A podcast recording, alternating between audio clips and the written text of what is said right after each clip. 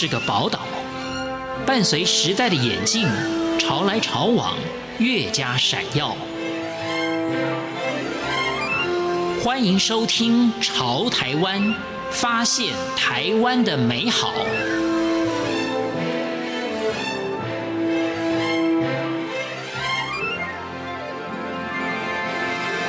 欢迎收听《潮台湾》，我是徐凡。每个人都有生活压力，同时每个人都有心情起伏不定的时候。在今天节目当中，我们跟着苏富比鉴赏会阅读 Tango 的创办人林胜令一起去悠游在作家之间笔下的小人物。或许你我也有过这种的心态。欢迎收听。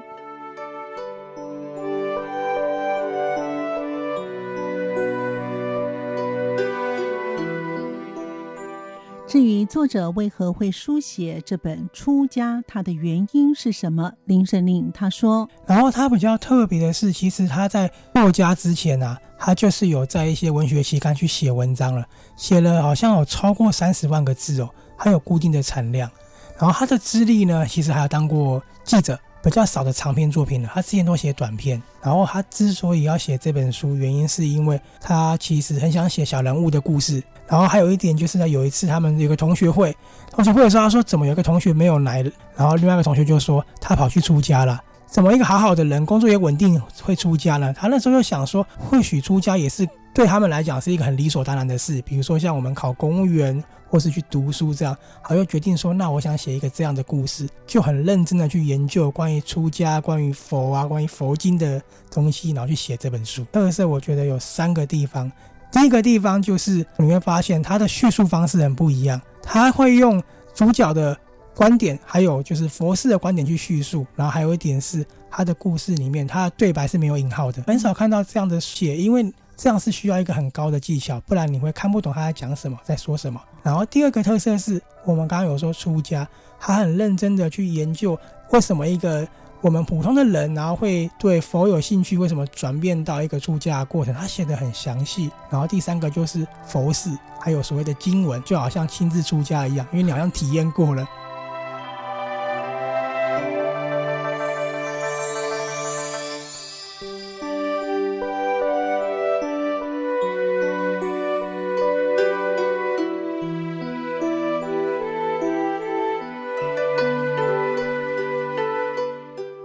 苏富比鉴赏会创办人林胜令也谈到，这本对于他的吸引力到底在哪里？他说：“我当时其实看到出家的时候，我是很纳闷，说出家到底在讲什么？因为他的书名就很吸引我。然后呢，我看到他书封上写的字，他书封上写的是说他在出家与返家之间摆荡。”然后在尘世间慢慢画上了僧袍，我想说这样子还蛮吸引我的。为什么可以两边去摆荡呢？因为出家不是就出家了嘛，所以我就决定阅读这本书。然后阅读完之后，他对我的感受还蛮震撼的。因为近几年的作品，因为他写的人物小人物真的还蛮，我觉得看得蛮难过的。方权他是从乡下跟妻子一起到大城市打拼的，然后呢，他们到大城市的时候，他已经有两个女儿了。啊他想要给家人更好的生活，所以他其实去兼了三份工。那兼了三份工的时候，他薪水都很低，因为他的学历也不高，所以他的工作都是那一种牛奶工啊，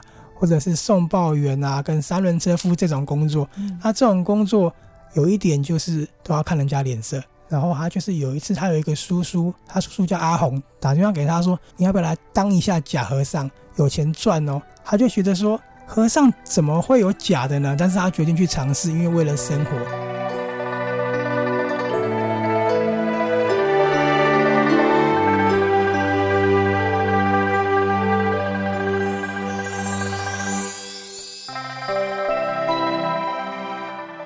为何以中下阶层的小人物成为主角？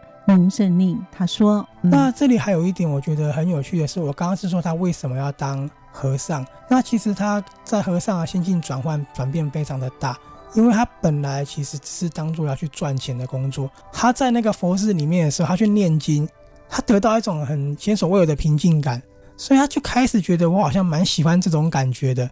然后关键点就是有一次他又去当假和尚了，他遇到了一个叫做明慧的法师。然后那个法师呢就跟他讲说，你要不要来我这边试试看，也是办一个佛事。然后他去的时候呢，因为那个法师也想要退下来了，就把这一个庙交接给他。然后呢，他开始就把自己取了一个法号叫广进，决定要在这边当一个算是住持。然后还有一个关键点是，他在法会的时候认识了一个女生，那个女生其实蛮有钱的，也跟他蛮投缘的，就决定资助他。所以他就有点是因为有一个机缘，他就觉得那我还是决定做这一个，当做是工作这样子。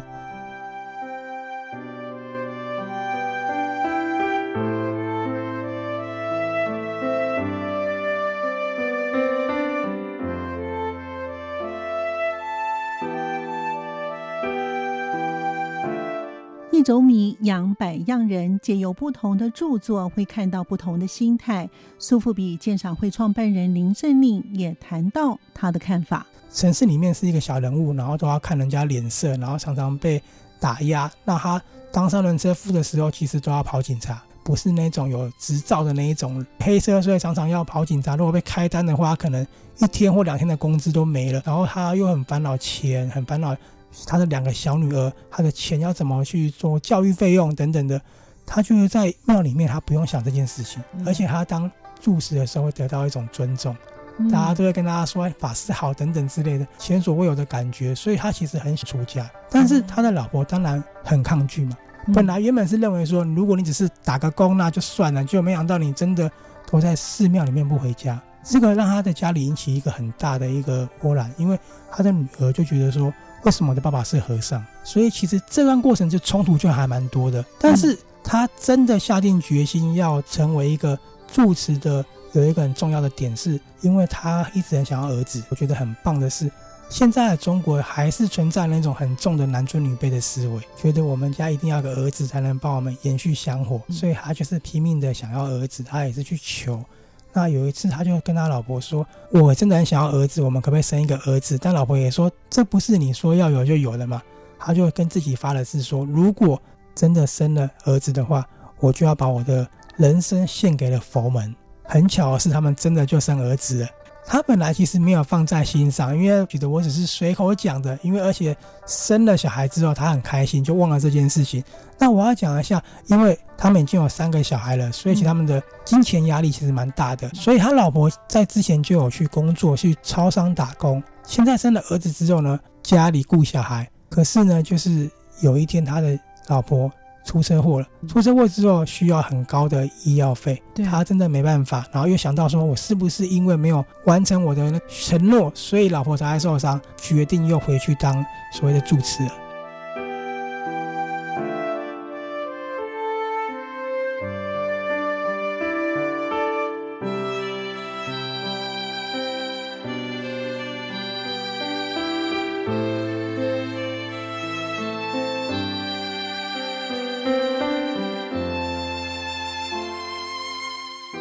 生活在日常，却有不尽人意之处。借由故事的内容，林胜利也提出了作者描绘的无奈。他虽然说把这个佛门写的很像是在一个企业里面的感觉，但是这个角色方璇这个角色，他非常的虔诚哦。他虽然说他借由这个假和尚借由佛事去赚钱，但他心中是真的有佛的，甚至把楞严经念得很好，好到连。真的和尚都不如他，因为他从这个经文里面去得到一个平静，他很认真的去感受这种算是心灵的一个寄托。我第一个感受就是，我们跟方权也很像，因为我们常常忙碌，被生活压得喘不过气。虽然说透过那么小人物的方式去呈现，可是他很像我们每个人的投射，因为这部分你的职位的贵贱，就是我们都会有一种生活压力把自己压着。然后我看到的是他怎么样去做一个。心灵的寄托，所以我看的时候很有感触，因为我们有时候也会把我们的压力宣泄在别的地方。有人可能喜欢听音乐，有人喜欢唱歌，有人喜欢看球赛。我觉得他只是用一个不同的方式去告诉你说，他把它寄托在佛门上。但是因为是佛门，所以大家用一种很奇怪或是很不认同的观点去看他出家这件事情。常常跟朋友讲说，是不是我们选错的行业了？我们是不是当初应该读相关科系，去读那种宗教的学校，好像可以赚很多钱？可是可以让人去反思这个问题是：如果你有香火鼎盛的话，你有赚很多钱的话，你怎么样去回馈这些人？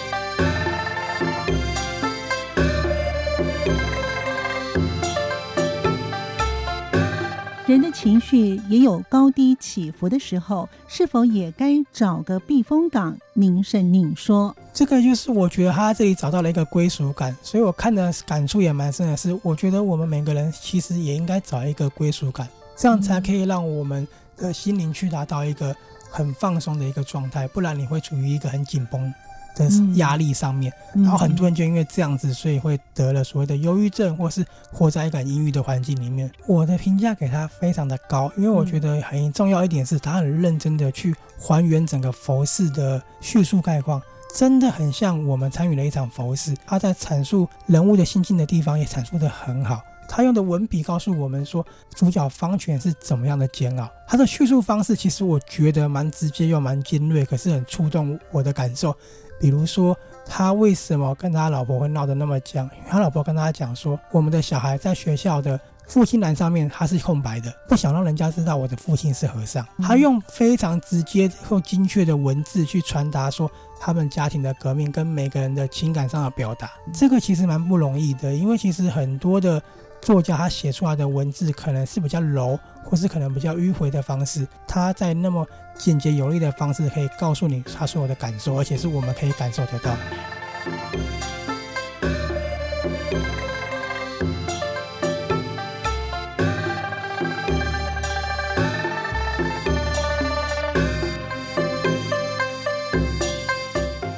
富比鉴赏会创办人宁胜宁也谈到，作家笔下的人物往往也是现实生活当中也会遇到的问题，借由妙笔生花来挖掘真实。他说，他承受的算是舆论压力还蛮大的，所以最后的地方的时候，他本来就必须要做抉择，他家庭跟。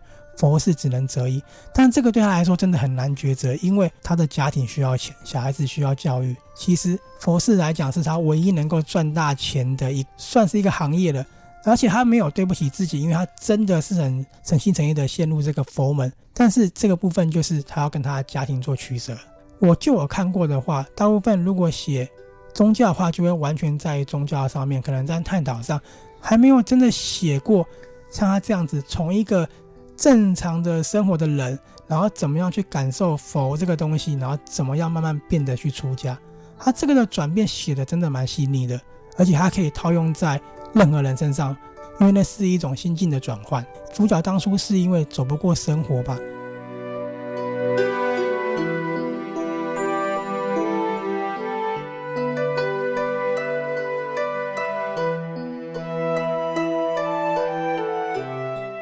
比鉴赏会创办人林胜宁也谈到，对于不同国家以宗教的议题所阐述的方式。所以呢，他走不过生活，他选择当和尚，去得到一种自我认同跟满足感。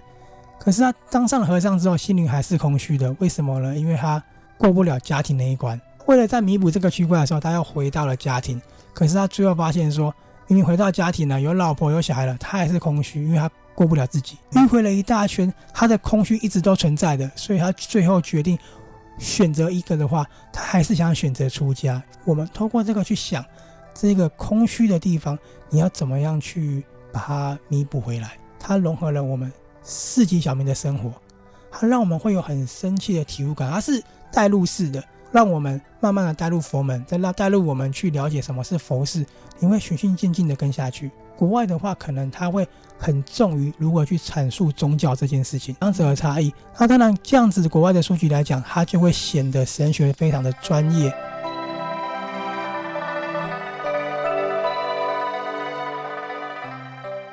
感谢您的收听，我们下次见。